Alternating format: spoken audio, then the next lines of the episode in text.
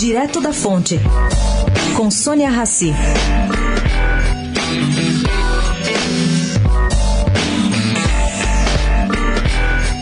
Os juízes que barganham aumento de teto salarial em troca de extinção pacífica do auxílio moradia estão reeditando a mesma tática de mais de uma década atrás.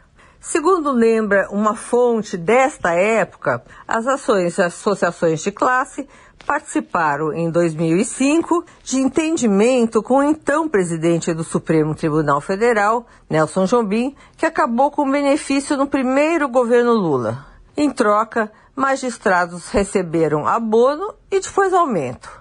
A negociação acabou não só com o auxílio moradia, como com outros penduricários, que depois foram recriados. No Supremo Tribunal Federal, a expectativa é que magistrados tenham o voto de Luiz Fux, Lewandowski e Toffoli, segundo essa mesma fonte. Vamos ver o que, que vai acontecer.